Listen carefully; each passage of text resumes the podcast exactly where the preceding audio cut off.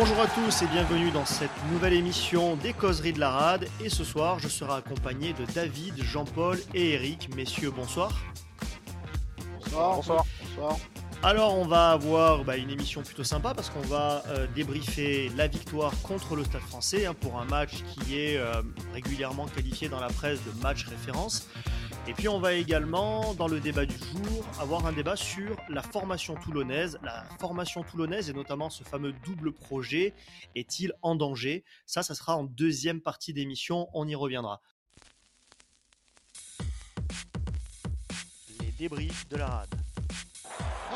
Mitchell qui est passé car il s'est plaqué. Oh, le festival action oh, action Le numéro de Drew Mitchell Quel essai fantastique et donc on va revenir sur ce match face au Stade français, un match, euh, Eric, qui était particulièrement critique parce qu'on jouait face à une équipe qui est deuxième du classement et on savait que si on perdait ce match-là, on était quasiment éliminé de la course au top 6. Oui, et puis surtout qu'on sortait d'une grosse déconvenue à Clermont. Euh, en fait, bon, ben, j'ai fait la première émission sur la victoire à Marseille, on était euphorique, et puis derrière, on prend la claque à Clermont, du coup, on ne sait plus trop se situer.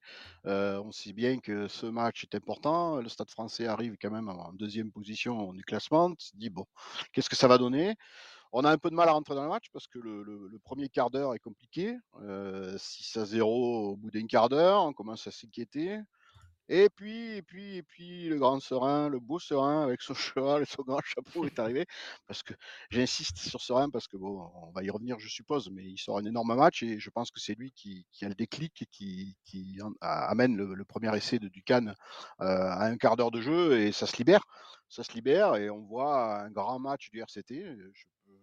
Je pèse mes mots, je pense qu'on voit un grand match du RCT. Alors peut-être pas sur des envolées extraordinaires, mais en tous les cas sur l'envie, une fois de plus, comme à Marseille, ce qu'on avait dit il y, a, 15 jours, hein, suite au match de Marseille, euh, de l'envie, de la hargne, euh, de l'investissement, euh, des belles actions de trois quarts. je pense qu'effectivement, j'y reviens serein sur un match extraordinaire. et voilà, on se régale, c'est plaisant, ça finit avec le bonus. on a éteint, à partir du premier quart d'heure, on a éteint le stade français, on les a plus jamais revus. Euh, de tout le match. Tu parles du début de, ma vision. Tu parles du début de match difficile. Je sais pas. Je crois que vous étiez peut-être euh, sûrement au stade tous, euh, mais moi qui étais devant ma télé, j'avais les gros plans et les ralentis. Ce qui était assez frappant sur le premier quart d'heure, c'était la nervosité des joueurs. Ils étaient extrêmement tendus. Oui, c'est ça, c'est la pression de Mayol. J'avais noté sur mon petit débrief, moi j'avais noté pression de Mayol. C'est tout à fait ça, ça s'est ressenti. et c'est Serein qui débloque tout ça. Et avec ça, le, début de la, le début du match, à la 20e, on avait déjà fait quatre fautes. donc on a été beaucoup pénalisé, alors qu'on fait peut-être au final moins d'une dizaine de fautes. donc on s'est bien repris après. Moi, je pense que c'est lié à la pression. Ouais, c'est c'est alors c'est ce qui m'a marqué en tout cas moi aussi, euh, je sais pas Jean-Paul si, si ça t'a marqué aussi, mais c'est l'agressivité retrouvée des joueurs. À Clermont, on s'est fait prendre un peu dans l'engagement et j'ai trouvé que là on était ça combattait dans les rucks, c'était agressif, sentait qu'il y avait une grosse envie. Moi, ce que je trouve bizarre, c'est l'arbitrage au niveau du top 14 et l'arbitrage qu'on a pu voir au niveau du, du tournoi Destination c'est l'arbitrage des rucks. J'ai l'impression que c'est pas arbitré de la même manière. Là, je trouve que, par exemple, on a réussi à, je vais dire, à, je vais dire, à, être euh, solide dans les rucks et à pouvoir, si vous voulez, euh, batailler, quoi. Et alors que j'ai l'impression que les arbitrages au niveau du tournoi Destination, c'est c'est même pas la peine d'essayer de batailler dans les rucks. Je pense que c'est pas une sera toujours on sera toujours euh, pénalisé. C'est pas une impression. Donc, hein, euh, moi, c'est pas une impression. Non, je pense que c'est pas une impression. il y a réellement une façon différente d'arbitrer. Bon, Surtout ces phases de euh, l'arbitrage du top 14, il nous va très bien. Et donc, voilà, c'était juste la première remarque, puisqu'on parlait de faute. moi, c'est ce qui m'avait, ce qui m'avait vraiment frappé ce, match-là, puisque c'est la première fois où comment, on commençait à batailler un peu dans les rucks, où à, Clermont, vraiment, euh, on n'a rien fait. C'était vraiment euh, un désert. Oui. Le tournant du match, pour moi, je ne sais pas ce que vous en pensez, mais c'est le carton jaune. Parce que euh, juste avant le carton jaune de, Facundo Isa, on, on, domine, on domine, on pilonne, on marque pas d'essai. Et juste après, eux, finalement, reviennent près de notre ligne et on se prend ce carton jaune. Et là, moi, à ce moment-là, je me dis, putain, là, ça y est, on va lâcher, quoi. On va craquer. Et finalement, c'est la même histoire que le carton rouge de Paris C. Hein. c'est la même histoire que le carton rouge de Paris C. C'est sûr que ça, ouais, ça surmotive. Après, je pense vraiment que l'équipe était, enfin, je, j'ose pas dire que le Stade Français était pas au niveau parce que c'est impossible de dire ça. Mais sur ce match-là, euh, j'ai jamais été inquiet en fait. Le premier quart d'heure étant passé, j'ai jamais été inquiet. Ce qui était intéressant d'ailleurs, euh, c'est ce qui a été dit dans la presse après par, euh, par Petit Jean, c'est qu'on avait fait le choix tactique de mettre une grosse pression sur leur, sur leur charnière. Et ça s'est vu, hein, parce que Morgan Parra a pris quelques ah beaux ben, tampons aussi, d'ailleurs. Ben, c'est sûr que s'il y avait un match dans le match, en tous les cas, euh, serait à gagner, hein, ça sans aucun ah, oui. Hein. Je me rappelle même plus le nom du neuf de, Français. Morgan, il a plus la même vista, euh, il commence à avoir euh, de l'âge, comme on dit. Hein. Oui, mais justement, ça peut être passer par de l'expérience. On pourrait se dire que sur ce match, euh, ce genre de match à Mayol, etc., l'expérience d'un para pourrait être énorme. Mais bon, je veux dire, Serein l'a éteint. Je pense que Serein l'a éteint. Bah, Serein a éteint tout le monde. Hein. Oui, enfin, en ce moment, hein, parce que je veux dire, il y, a, six mois de ça, on disait pas la même chose. Hein. Oui, et avec ça, Parra a fait des bons derniers matchs. Hein, et je l'avais vu là sur. Euh, il y a deux matchs, je crois, il avait fait un excellent match. Après, il y a des jours où voilà, t'es pas dedans. Oui, et puis bon, après, on ne peut pas limiter aussi, on va faire les experts, mais une charnière, hein, ça dépend aussi du jeu des avants. Hein. Si les avants dominent, le neuf, il est, un peu plus à l'aise aussi. Hein, je veux dire, c'est un truc basique. C'est un truc basique. Et pour le coup, on était, j'ai trouvé que physiquement, on était bien dans, dans les impacts physiques, la mêlée. La touche, c'est toujours aléatoire, ça reste compliqué. Après, en face, il y avait un très bon sauteur. Bon. Ouais, voilà, c'est ce que j'allais dire. Il y a Macalou qui a quand même euh, récupéré plein de ballons, donc bon, il nous a un peu empoisonné la vie, mais ça allait mieux. Ça allait mieux. Bon, on a quand même perdu quatre touches. Hein. Et, eh la cinquième, et la cinquième, elle est limite, ils font faute. Je sais pas où il y a faute, mais euh, moi j'ai compté quatre touches perdues euh, sur des lancers de, alors sur des lancers ou des interceptions, hein, c'est toujours pareil. Hein, on va pas blâmer, on va pas blâmer Bobigny, mais bon, on en perd quand même quatre ici, quoi. C'est quand même. oui, c'est sûr que ça reste le point noir. Hein. Ça reste le point noir. C'est bizarrement quand, quand, tu discutes avec, par exemple, avec les joueurs ils te disent c'est compliqué la touche parce que tu as le lifter, tu as le talonneur, tu as, le sauteur. Oui.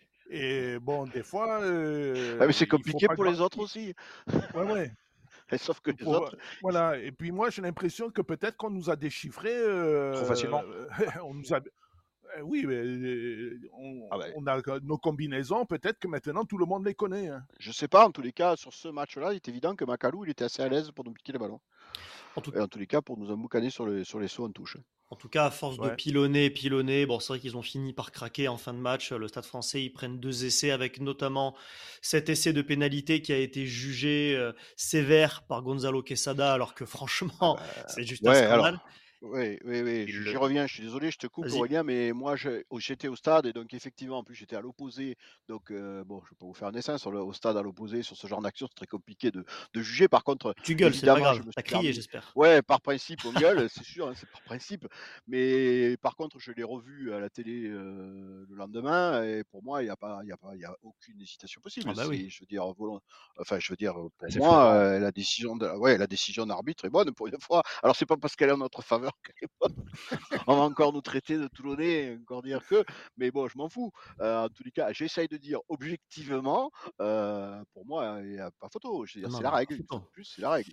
Il fait un plongeon en avant, le bras, le bras en avant, il n'y a, même pas de discussion. Donc, enfin, moi, en voyant l'image, c'était évident qu'on allait avoir essai de pénalité, carton jaune, et derrière ça, bon, après, on déroule, ils craquent et ils prennent un dernier essai du coup de Duprez à la 78e.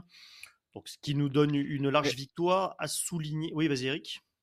Oui, je, je, voulais dire, c'est pas anecdotique euh, l'essai du Duprez, parce que je, vois à la 77e, ils vont chercher encore un essai.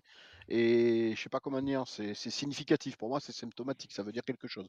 C'est un peu comme le sauvetage à Marseille euh, de Yaya West euh, à la dernière minute. C'est pareil, ça a une signification. aller chercher cet essai et Duprez, il se l'arrache, il va se le chercher. C'est agréable, c'est plaisant, c'est ce qu'on a envie de voir. Et à noter aussi quand même que euh, Salah a tapé les pénalités, donc il était aligné à l'arrière. Ah. On a beaucoup de mal à ah. avoir euh, de la stabilité à l'arrière. C'est lui qui a été aligné et à noter qu'il a fait un 100% au pied. tu me anticipes parce que moi j'ai un petit débat polémique à mettre, ah. à mettre sur la table parce que pour l'avoir déjà un peu évoqué, je sais qu'on n'est pas tous d'accord, euh, pas obligatoirement ceux qui sont là ce soir, mais en tous les cas c'est parce que bon, on peut aborder un petit peu à travers ça les tops et les flops et moi je voulais mettre dans mes tops Thomas Sall. Voilà, parce que je trouve qu'il est rassurant et qu'il a fait quelques bons matchs là et mon débat polémique, c'est est-ce que c'est une bonne idée de le laisser partir à Aix? Euh, Je sais pas. Je vois un joueur GIF qui a un énorme coup de pied. C'est probablement notre meilleur coup de pied. Est-ce que c'est une bonne chose de le laisser partir à Aix? Voilà, je vous pose ça sur la table. Allez-y, les amis. Après, euh, moi, dans le jeu, je l'ai trouvé bon. Il fait un retour à un moment sur euh, Dakuwaka, là, leur, euh, leur ailier fidjien numéro 2. Et, clairement, il fait un retour, il pousse en touche, ça doit être vers la 20e à peu près. On est à 19 à ce moment-là. tu vois, s'il marque un essai, c'est peut-être plus le même match. Et, lui fait le bon retour, il l'envoie en touche. Bien sûr. Mais globalement, je veux dire, alors après, je n'ai pas, la, pas la prétention de dire que, Thomas Salle est extraordinaire, qui va détrôner Luc ou je ne sais quoi. Je dis simplement qu'on n'a pas pléthore de joueurs, on n'a pas a priori pléthore de recrutement en 15, que je sache. Euh, Luc, ben là, il a un petit passage à vide, on ne sait pas où il est d'ailleurs, entre parenthèses. Euh, il faut qu'il se remette probablement, mais je veux dire, aujourd'hui, il assure l'intérim euh, d'une bonne manière. Et nous, ce joueur-là, on le laisse ou on le fait partir à Aix. Je ne sais pas si on le laisse ou si on le fait d'ailleurs partir à Aix. Mais je sais pas, je, soulève le truc, ça me, ça me surprend. je veux dire, j'entends à moins qu'on ait prévu un recrutement extraordinaire en 15. Peut-être prévu un hein. recrutement extraordinaire, hein, ça c'est possible. Ou de faire peut-être euh, plus jouer le, le petit, euh, euh, le petit arrière. Pierre. Pardon? Pierre. Pierre oui, par exemple, qui peut jouer aussi en 10, je crois. Il avait fait un match ou deux. moi, je l'avais trouvé correct aussi. Euh, bon, il demande. Euh, il faut peut-être du temps de jeu, hein, c'est toujours pareil. Maintenant, pourquoi on le fait partir, ça c'est une autre question. Hein, euh, sale. Bon, Bref, moi c'était ça. Après, bon, évidemment, je, rebondis un peu sur les top et flops. Ben, évidemment, je vais mettre serein hein, parce que le fait de faire l'émission 48 heures après le match, en fait, je me suis rendu compte que je me polluais la tête avec, à lire les différents articles et interventions de Pierre-Paul Jacques. Donc, j'essaye de rester sur ma position et sur ma vision du match de samedi soir. Parce que... Mais moi, j'ai vu Serein, évidemment, comme tout le monde. Et puis, j'ai vu, oui, Thomas Salle et j'ai vu Duprez aussi. Et à la Nuisée et, et à la Gahu. Quel plaisir. À la Gahu. Setiano, j'ai trouvé, a fait un bon match. Bonne tenue en alors, Un peu comme à Marseille, c'est très difficile d'en sortir un. Je veux dire, là où, là où je vais surprendre tout le monde, c'est peut-être sur mon flop, mais bon, euh, globalement, j'insiste sur la GAU parce que quand même, Mathias, c'est, voilà, je veux dire, on cherche des solutions euh, depuis on tourne, on vire. Bon, on l'a déjà évoqué euh, la dernière fois. Je pense que Pierre a un petit peu quand même, enfin Pierre et je pense Franck aussi, revu un peu leur truc et ils intègrent beaucoup plus facilement, en tous les cas, il me semble, hein, les jeunes. Et c'est payant, enfin, il me semble que c'est payant. Bah, si, si, si, on se souvient quand même deux mois, trois mois en arrière, quand il y a euh, un petit peu ce, bah, le RCT qui tourne plus, un coup de pression qui est mis un petit peu par les, les groupes de supporters, notamment les fils de Besanne, et je me souviens qu'une des demandes des fils de Besanne, c'était de dire on en a marre de ces joueurs qu'on a recrutés, notamment les, les ex-Rochelet, mais pas que, mettez-nous des minots, quoi. De toute façon, ça tourne pas, donc mettez-nous des minots. Je me souviens que ça avait été un peu mal pris par le staff, en mode, mais pour qui vous vous prenez? En attendant, c'est ce qu'ils ont fait. Et franchement, il n'y a pas à regretter, quoi parallèlement à ça, il y avait eu aussi un coup de gueule de, Pierre euh, qui avait clairement dit il y a des joueurs qui trichent. Euh, je veux dire, euh, je me souviens de ça aussi. Donc bon, est-ce que c'est lié? Probablement ça l'est. Alors après, on va pas citer Pierre, Paul ou Jacques. Bah non, mais bon, en attendant, on a cité, Luc, a disparu, Tanguy a disparu. il y a des joueurs comme ça hein, qui ont disparu. J'ai pas dit qu'il fallait que Luc disparaisse parce que. Ah non, il a disparu. C'est juste un fait. Oui, je, je, reste persuadé que, que, que c'est un bon ah joueur. Une chose est sûre, c'est qu'il n'était pas, il était pas dans son rendement sur les derniers matchs. Après, même sur cette saison, hein, C'est ce qu'on. Oui, c'est ce qu'on peut, c'est ce qu'on peut regretter quand Luc avait le coup de moins bien. Peut-être que c'était le moment de faire jouer un peu plus Thomas Salle. Oui, ben c'est justement aujourd'hui ce qu'on fait. Alors peut-être qu'on attend trop. Après, j'en sais rien. Je vais pas. On va les laisser faire leur job. Maintenant, c'est fait. En tous les cas, moi, dans, dans, mes dans mes tops, ben, j'y reviens. Je mettais Thomas Salle, je mets le petit à la GAU et je, je, vais arriver à mon flop. Et je, je, le fais volontairement et sciemment. Je mets Issa. Facundo Issa. Je mets Issa. Aussi. Ouais, Facundo Issa parce que voilà, c'est dommage c'est dommage. Évidemment que c'est anecdotique mon, mon, flop parce que, mais sur ce match-là particulièrement, il nous fait perdre un nombre incalculable de ballons. Alors peut-être qu'il était un coup moins bien. Alors il joue en 8 aussi. Peut-être que là aussi, je suis pas expert. Hein, peut-être qu'il ouais, mais est plus à l'aise en Fakou, c'est le gros défaut qu'il a. Hein, on le sait, hein, c'est le manque de régularité. Mais quand il est au mieux de sa forme, euh, c'est un des meilleurs. Oui, mais... oui, mais c'est surtout qu'il perd beaucoup de ballons. Euh, il perd énormément de ballons. Ah oui, il, perd 5-6 ballons, je suis d'accord avec toi. Ah et, euh, ah il prend un jaune derrière pour une faute pas grossière, mais prend. voilà, je pense que c'est l'accumulation aussi. Il venait de faire une faute 5 minutes avant, et là, derrière, il ramasse. Malheureusement, euh, c'était pas son match, mais bon, on sait, on connaît très bien ses qualités. Hein. Voilà, non mais évidemment que ça n'enlève rien. Euh, je veux dire que quand un jeune euh, au début débute et qu'il a des défauts, etc., on dit tous bah, il faut qu'il progresse sur ces points-là. Sauf qu'aujourd'hui, Fakuto Isa, il devrait avoir progressé sur ces points-là, quoi, sur ses défauts. Et ça m'a foutu un peu les boules parce que sur ce match-là, bon, une fois évidemment que ça peut arriver. Alors, je sais ce que les puristes et, et, et, vont me répéter que c'est facile sur mon canapé, sur ma place. Mais bon, je veux dire, on peut pas tous jouer. Il hein. faut bien leur laisser la place. En attendant, je veux dire, c'est. on a le droit de constater quand même qu'il a fait un match qui était vraiment euh, plutôt moyen et qu'il soit dans les flops, ça m'étonne pas. Moi, pour le coup, je suis d'accord avec toi. Qu'est-ce que je vais dire euh au, niveau des au niveau des minots Je vais faire un peu euh, l'avocat du diable quand même. Hein euh, vous en rappelez le match contre les Italiens? On en a mis beaucoup, hein, des minots. Et puis on n'a pas vu, hein, je veux dire, euh, les minots, ça va, mais pas, pas tout d'un coup, quoi, par petites oh, mais t'as raison, c'est sûr. Bon, Mathias, Mathias, Mathias, il a, Mathias, il est en pleine bourre. Mais il faudra pas tous les mettre d'un coup, parce que sinon, je vais dire, il, a fallu le temps pour que Mathias il, soit performant comme il est en ce moment. Et bien sûr, d'ailleurs, c'est pour ça tout à l'heure sur le petit Domon, je suis plus que, enfin, prudent, parce que je veux dire, autant, un Thomas Salle aujourd'hui a une expérience du top 14, etc. Autant je, suis persuadé que le petit Domon va avoir un peu plus, va demander un peu plus de temps. le, petit le petit Domon, je l'ai vu jouer à 7. Euh, puisqu'il a fait euh, je ne sais plus quel tournoi. Euh, je vais dire, le petit, il va bien. Ah, mais je ne doute pas de ça. voilà. Donc, je pense qu'il va rentrer dans la rotation, mais il faut être patient. Après, euh, on est toujours un peu trop prudent. C'est sûr que quand on voit, je suis désolé de faire la référence au Stade Toulousain, et quand on voit le match qui sort hier soir avec des jeunes, avec une équipe BC, etc., on se dit qu'ils osent beaucoup plus que nous. Alors euh, pourquoi ils y arrivent aussi facilement à intégrer autant de jeunes et que nous, on a autant de ah, le Minot qui Le Minot qui est rentré en fin de match, il avait 21 ans. Oui, non, non, mais Mathias, il, le, Mathias, il a à peu près le même âge. J'ai plus en tête. Voilà, donc. Euh, mais attention, ça dépend des postes. Hein. Ça dépend des postes. Eh bien, Mathias est deuxième ligne, celui qui est rentré hier soir. je, suis Verger, ah, c'est ça? Oui. Verger, il est rentré et il est rentré en deuxième ligne. Hein. oui. C'est sûr que c'est un beau bébé. Oui, mais le Stade Toulousain, c'est régulier. Je veux dire par là qu'ils en ont pas un tous les tous les six mois, quoi. Euh, ils sont capables de te sortir des minutes. Ben, c'est parce que tu as une équipe type quand même plutôt performante et qui te permet de, dans la rotation, quand tu as les internationaux qui sont en équipe nationale, de pouvoir les intégrer soit de temps en temps, soit au fur et à mesure là pendant ces matchs-là. Tu les perds, tu les perds. Je ne veux pas dire que c'est pas grave. Eux, ils les gagnent, hein, sauf, à, sauf à Marseille pour nous. mais, mais clairement, il faut les faire jouer. il faut les faire jouer, il faut les rentrer dans la rotation. Ben, moi, je serais content de voir le petit, le petit, le petit arrière jouer aujourd'hui. Euh, clairement, j'aimerais bien qu'il rentre dans la rotation. Alors, à quel moment il va pouvoir rentrer? Et là, on est sur des phases finales et on va être euh, peut-être dans le guidon. Donc, est-ce qu'il va avoir du temps de jeu? Est-ce qu'on va pouvoir lui laisser du temps de jeu? Je ne sais pas. David, pour rentrer dans la rotation, il faut qu'il y en ait beaucoup. Parce que là, tu as vu comme les Toulousains, comment ils font rentrer dans la rotation? Ils en ont peut-être une dizaine ou une. Euh, je sais pas, ils en ont beaucoup. Alors que nous, on, doit les compter sur les doigts d'une main. Ah, c'est évident. Mathéo, surtout, oui, oui, Jules, Mathias, euh, le petit à l'arrière, et puis c'est tout. Hein. Oui, bah alors c'est encore plus simple de les faire tourner dans ces cas-là. Euh, tu vois, ils sont moins nombreux à faire rentrer, donc on doit pouvoir les faire tourner. Mmh. Maintenant, euh, voilà, quels sont les choix à faire, mais déjà, on est effectivement content de voir Mathias.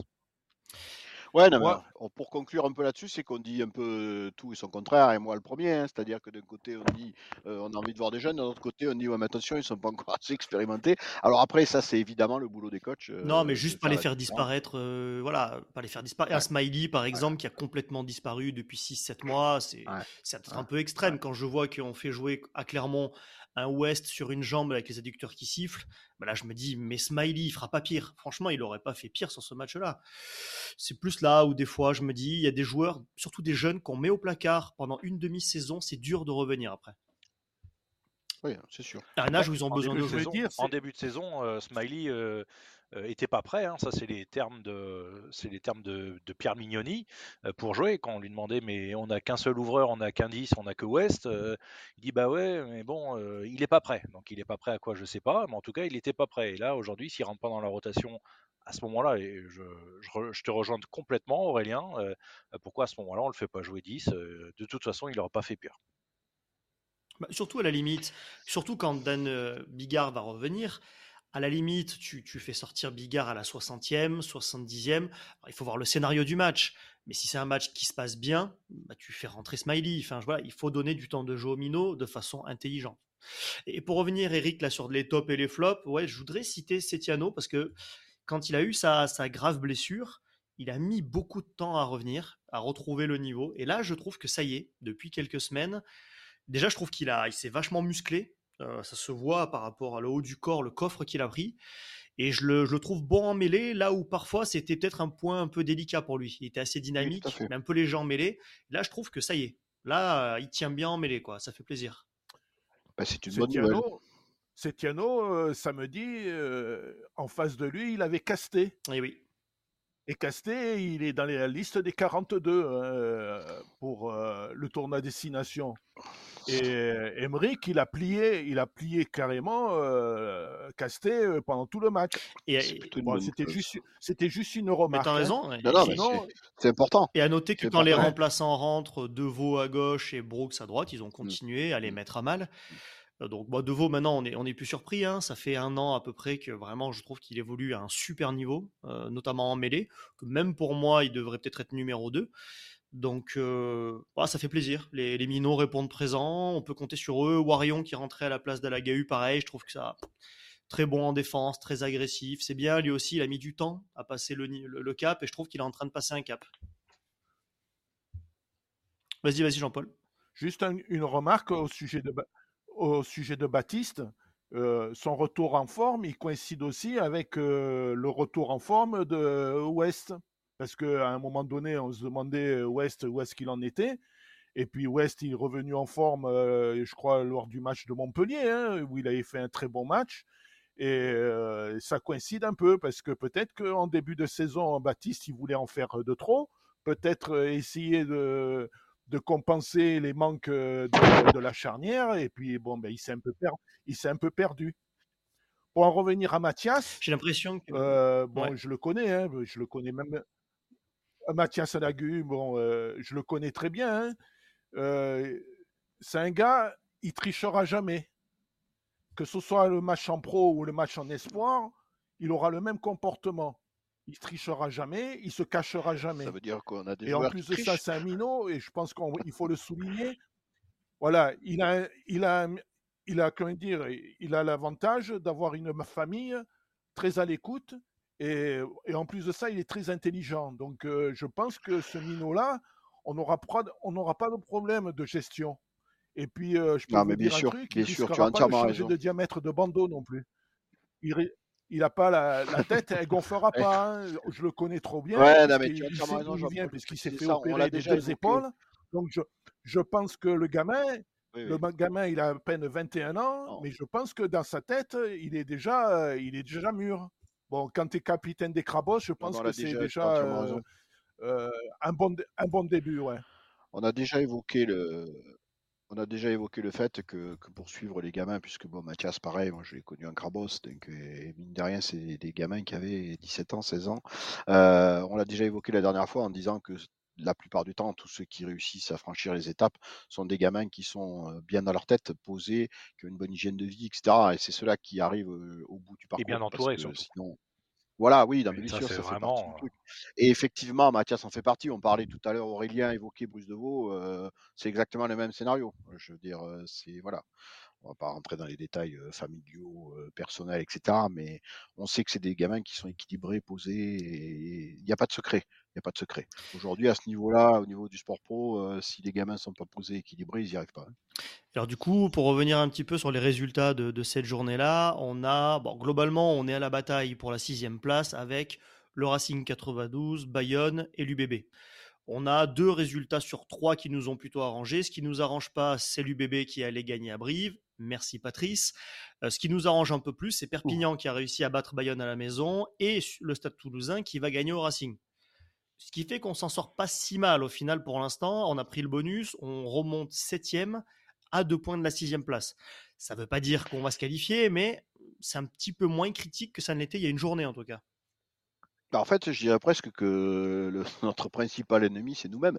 Parce que, je veux dire, on passe d'une semaine à l'autre. Hein, là, on est encore dithyrambique comme euh, suite au match du Stade Vélodrome contre Toulouse, mais euh, on ne sait pas ce que nous réserve le prochain match. Donc, à chaque fois. On est une équipe à réaction, c'est un peu le problème. Ouais, voilà. Alors, le truc, c'est qu'il faudrait, on le sait tous, au moins aller chercher une ou deux victoires à l'extérieur, au moins une. Et on va quand même à Lyon, au Racing et à Castres. Euh, non, on reçoit, pardon. Non, non, c'est ça. On va à Lyon, au Racing et à Castres. Donc, bon, euh, on, va on va en parler tout à l'heure, je suppose, pour le prochain match. Mais on, a du mal à, imaginer qu'on puisse aller gagner. Et pourtant, on est allé gagner au Stade français, on est allé gagner à Montpellier. Donc c'est très difficile. Mais oui, mais cette équipe de Toulon, avec le bon mental, avec ses titulaires quand même, parce qu'on on manque de profondeur d'effectif, tout est possible. Oui, bien sûr. Bien sûr. Après, on a laissé des points à l'USAP, on a laissé des points à Bayonne et on a laissé des points à Brive. Hein. Ah bah, ça va être très compliqué, on peut en parler. Hein. Ce qui est vrai que c'est vrai que le loup aussi est toujours en course pour les, les quatre premières places? Donc, je rappelle quand même que l'année dernière, alors c'est vrai que ça coïncide un peu avec l'arrivée de Franck, mais non, c'est une connerie. oui, on va gagner à Lyon l'année dernière. Je dis pas une bêtise là parce que d'un coup je me suis mis un doute tout seul là. On va gagner à Lyon l'année dernière. Donc bon, tout peut arriver. C'était Franck qui venait d'arriver, je crois. Ah tout, peut arriver avec cette équipe, c'est ça qui est incroyable, c'est que tu es capable de battre quasiment tout le monde. La, la Jean-Paul la prochaine journée, c'est la prochaine journée, c'est la journée des derbies. Hein, euh, Bayonne-Pau, euh, USAP Montpellier et euh, Stade Français Racing. Alors peut-être que déjà, si on regarde derrière, je pense que le, Stade Français va, va battre le, Racing, comme il en fait au match aller. L'USAP, ils sont en pleine bourre, donc il n'y a plus qu'à espérer qu'ils battent Montpellier. Donc déjà, ceux de derrière, on a un peu de marge, comme on dit, mais bon, c'est que des pronostics hein, que je fais. Par contre, Bayonne battra Pau, et puis bon, euh, donc ce que je vais dire, c'est que euh, septième, si on peut rester septième la prochaine ouais, Est-ce que nous, on va gagner à Lyon? Parce que c'est ça qui nous intéresse. est-ce que nous, on va gagner à Lyon? Est-ce que nous, on va gagner à Lyon? Moi, c'est ça qui m'intéresse. Sans penser à gagner à... Non, non, mais sans penser à, à, gagner à Lyon, moi, je pense que déjà, la semaine prochaine, si on perd pas de place, c'est déjà pas mal. Après, je vais dire, euh, le match de Lyon, je pense que ça va être compliqué. Peut-être, euh, euh, enfin, si on compare avec le match de, samedi, je pense que ça sera encore plus compliqué, puisque bon, on joue à l'extérieur, mais il va falloir se le farcir, tu sauras, je pense. Hein. Alors, je vais, je, vais te, je vais te lancer maintenant sur un sujet qui, qui, te, plaît, qui te plaît bien quand même, c'est les jeunes. Les minots de la rade. Oui, je sais bien que j'ai tort. J'ai tort d'espérer qu'un jour tu comprendras qu'il faut travailler pour vivre et que le métier d'épicier est aussi honnête que l'autre. Bon, je vois clairement où tu vas en venir. Là, tu vas encore me dire que je suis un bon Ariel. Bon Ariel Mais ce serait encore pire. Tu n'es pas bon Ariel. Tu es mauvais à tout.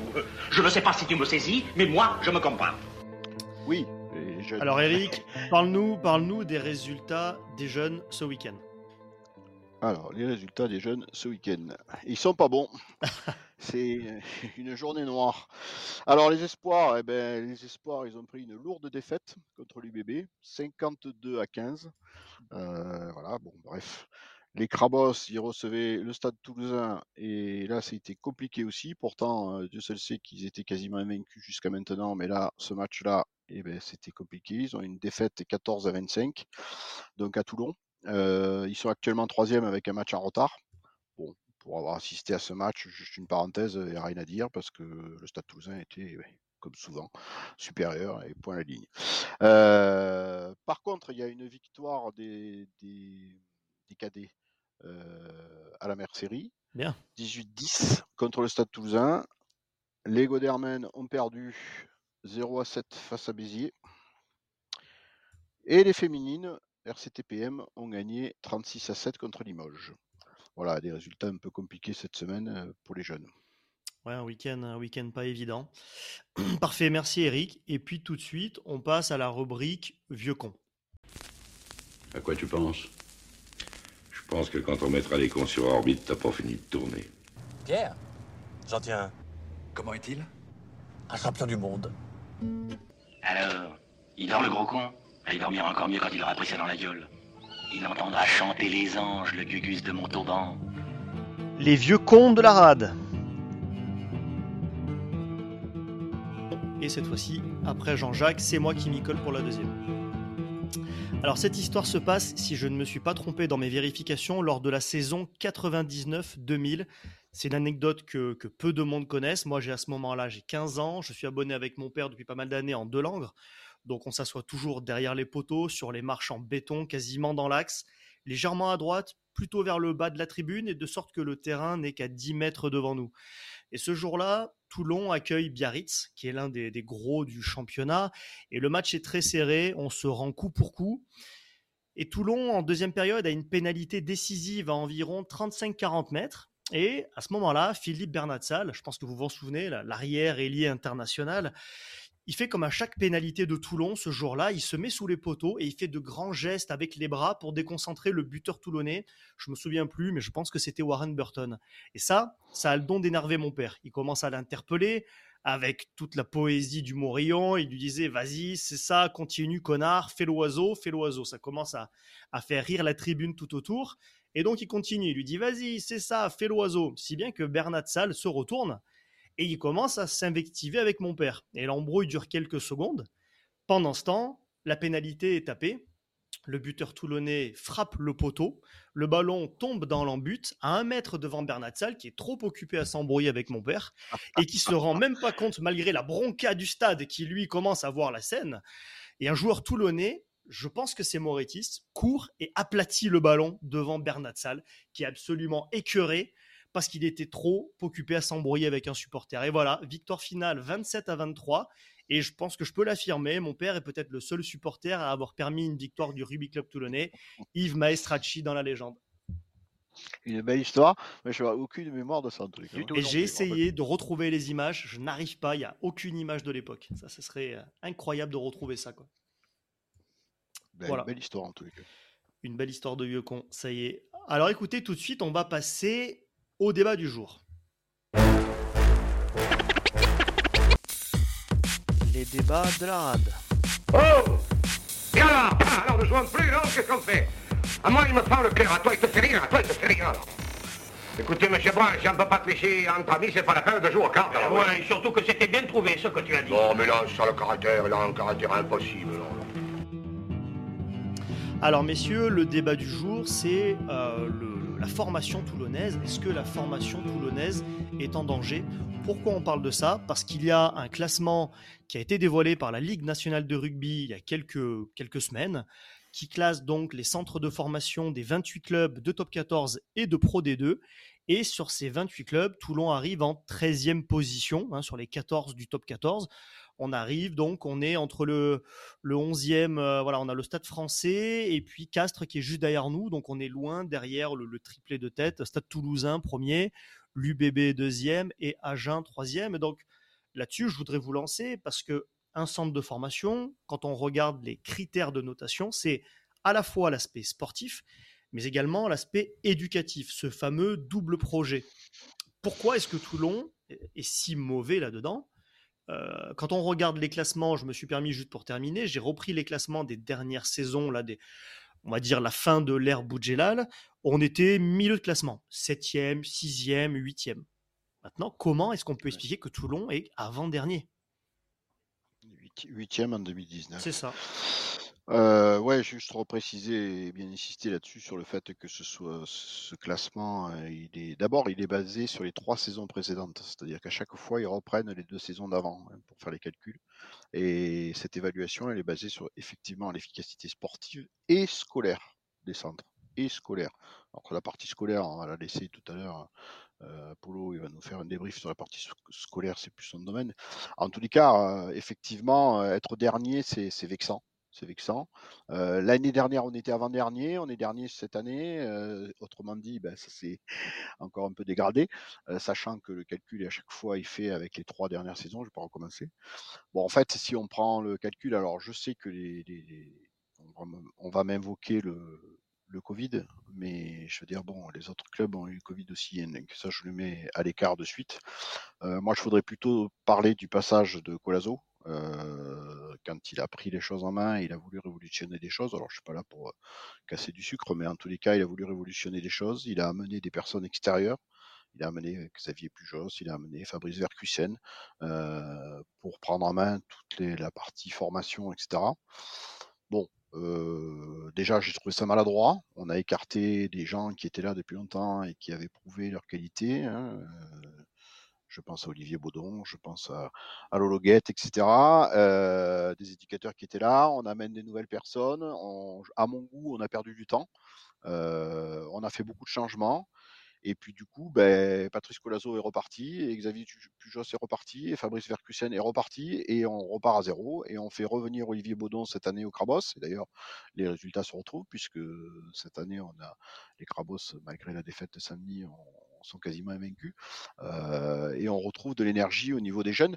Euh, je pense qu'on a trop à chaque fois qu'il y a un nouveau manager et qui amène sa, patte personnelle, euh, on repart à zéro, on écarte des gens, on remet des gens et je ne vais pas revenir sur l'épisode de la présidence aussi du RCT Association où les gens changent, ça bouge, il y a des tensions et effectivement ça fait qu'on perd énormément de temps et je pense que en tous les cas au niveau sportif ben, c'est préjudiciable.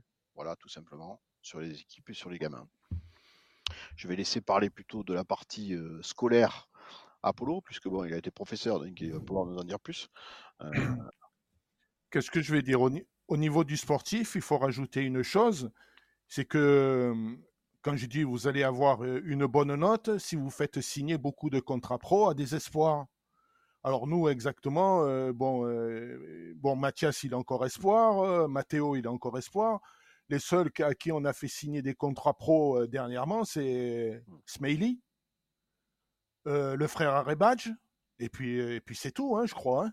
Il me semble qu'on n'a pas fait de signer d'autres contrats pro à, à, nos, à nos espoirs. Bon, je pense que prochainement, on aura Jules, on aura Mathias et puis on aura Mathéo et puis on aura Pierre euh, à l'arrière.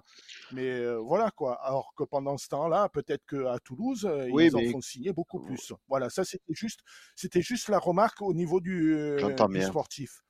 Pour ce qui est du, pour, pour ce qui est du, du scolaire, il faut savoir que bon. Euh, on va le citer, hein, le lycée Rouvière, il est, il est euh, le siège, enfin un des lycées euh, auquel est rattachée l'académie. L'académie, c'est on a, c'est pour ceux qui ne savent pas, c'était les anciens pôles espoir qui avaient ailleurs et qui, qui a rejoint. Bon, enfin, ils ont changé ça au niveau de la fédération et donc l'académie est rattachée au lycée Rouvière. les meilleurs élèves les meilleurs élèves donc euh, sont rattachés euh, à l'académie. Euh, il y a d'autres élèves aussi qui sont en, support, c'est-à-dire les partenaires d'entraînement. Et tous ces et tous ces élèves-là ont des aménagements d'emploi du temps pour leur faciliter euh, la partie euh, sportive. Alors, il faut se dire qu'au niveau scolaire, dans l'association, il y a beaucoup d'anciens proviseurs. Bon, il y en a un qui nous a quittés dernièrement, Alex, qui était proviseur à, à, Bonaparte, mais sinon, vous avez des anciens proviseurs de lycée qui sont aussi dans l'association, et c'est eux qui gèrent la partie scolaire des élèves. Il faut se le dire, euh, ça rigole pas. C'est-à-dire que ils peuvent être exclus de l'académie si les résultats scolaires ne suivent pas et s'ils n'ont pas un comportement aussi irréprochable. Alors j'en reviens un peu à ce que disait euh, Eric tout à l'heure à propos de Colazo qui avait tout révolutionné au niveau de la structure des espoirs. Il ne faut pas oublier que les espoirs, ils ne sont plus rattachés. Enfin, l'association n'a plus la responsabilité oui. des espoirs. Les espoirs sont sous la responsabilité oui. de la section pro. Et moi, la, la question que je me pose, c'est si la partie, justement, la, la, partie suivi scolaire, tout ça qui était inclus dans l'association, si cette partie scolaire, elle est encore présente au niveau des espoirs qui sont rattachés avec les pros. Voilà. Oui, bon, oui. je pense que de toute manière, les espoirs, vu l'âge qu'ils ont, ils sont tous en enseignement supérieur. Et, et s'ils sont encore en train de passer le bac, c'est qu'ils ont eu du retard dans leurs études.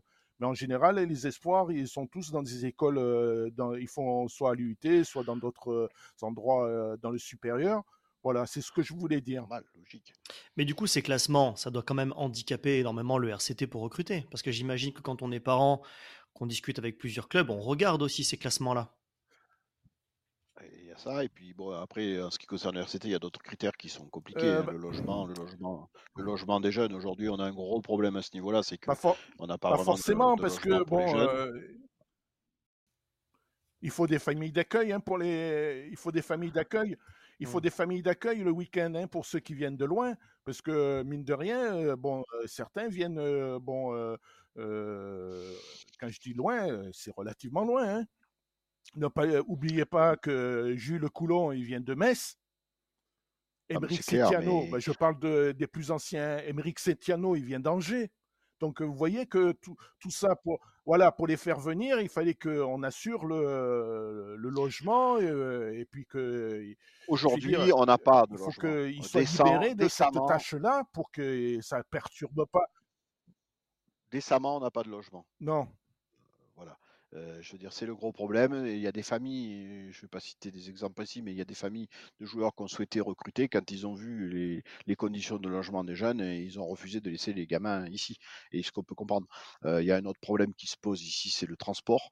Euh, les gamins, ils, ils sont souvent sur les lycées sur hier, etc. Euh, il faut qu'ils aillent s'entraîner, aller au Lagrange le soir à 17h. Je vous passe les détails pour, euh, ou à 18h pour sortir des cours et se rendre, aller au Lagrange. le soir, c'est l'enfer. Je veux dire, on a un énorme problème de, centralisation. Alors après, on pourrait poser les questions sur le campus, justement, de pourquoi on n'a pas, pas regroupé tout ça au campus. C'est une raison pourquoi le lycée, le lycée Rouvière, qui est près du, campus, qui est près de Léo Lagrange, est un des établissements support pour l'académie. Voilà. Euh, il m'est, euh, je peux vous le dire, hein, en sortant de cours, il m'est arrivé souvent d'amener les élèves, bon, comme c'était sur ma route, d'amener les élèves à aller au Lagrange et puis rentrer à la maison, quoi. Oui, non, mais c'est sûr, ça semble évident. Euh, là, on a d'autres gros problèmes, mais ça, ces paramètres-là et ces critères-là ne rentrent pas dans le, classement. Oui, oui, non, c'est juste inquiétant aussi parce que bah, on en a parlé avec Mourad Boudjelal quand on a fait euh, l'interview. C'est vrai que ça, ça a été annoncé quand même il y a 3-4 ans en grande pompe en disant voilà, maintenant le RCT mis sur ces jeunes. Alors Mourad à l'époque s'était un peu enflammé même en disant on veut être euh, champion de France avec des jeunes. Et on voit qu'au final, 4 ans après, on n'a pas beaucoup de jeunes qui, on en a quelques-uns, hein, mais on n'a pas beaucoup de jeunes qui ont percé et qui sont des titulaires dans l'équipe. Et pire que ça, c'est inquiétant pour l'avenir parce qu'on voit qu'on est très mal classé et donc on se dit qu'on va encore plus avoir de mal à, à- à faire venir les meilleurs talents de demain. Aujourd'hui, Ah, on est parents, on va plutôt le mettre à Toulouse. Quoi. C'est évident que, enfin Jean-Paul pourrait confirmer aussi, euh, dans les années qui viennent, en tous les cas les deux ans qui viennent, on va pas avoir grand monde qui va sortir, hein, ça c'est sûr. Ah oui, oui dans les... c'est intéressant pour les supporters, ça aussi d'ailleurs, hein, vous qui suivez beaucoup les équipes de jeunes. Là, vous voyez pas beaucoup de joueurs là, dans les deux ans, deux, trois ans qui, qui, selon vous, pourraient être de bons joueurs de top 14 C'est pareil, je suis pas expert, mais non, à mon avis, euh, ça, en- les derniers en date, c'est effectivement Jules Coulon, Mathias Salagahu. Euh, après, derrière, il n'y a plus personne. Euh, Il y a peut-être euh, Pierre, Dam- Pierre Daumont euh, au Oui. talonnage, Yanis Boulassel. Ah, et puis ça fait désordre, je suis désolé, ça fait désordre. Oui, oui, surtout que je pense que c'est pas du tout, du tout le signal que voulait envoyer euh, la direction sur, euh, sur son centre de formation. En tout cas, bah, écoutez, euh, Jean-Paul, Eric et David, je vous remercie. Et puis, je vous donne rendez-vous à bientôt pour une nouvelle émission. Messieurs, bonsoir.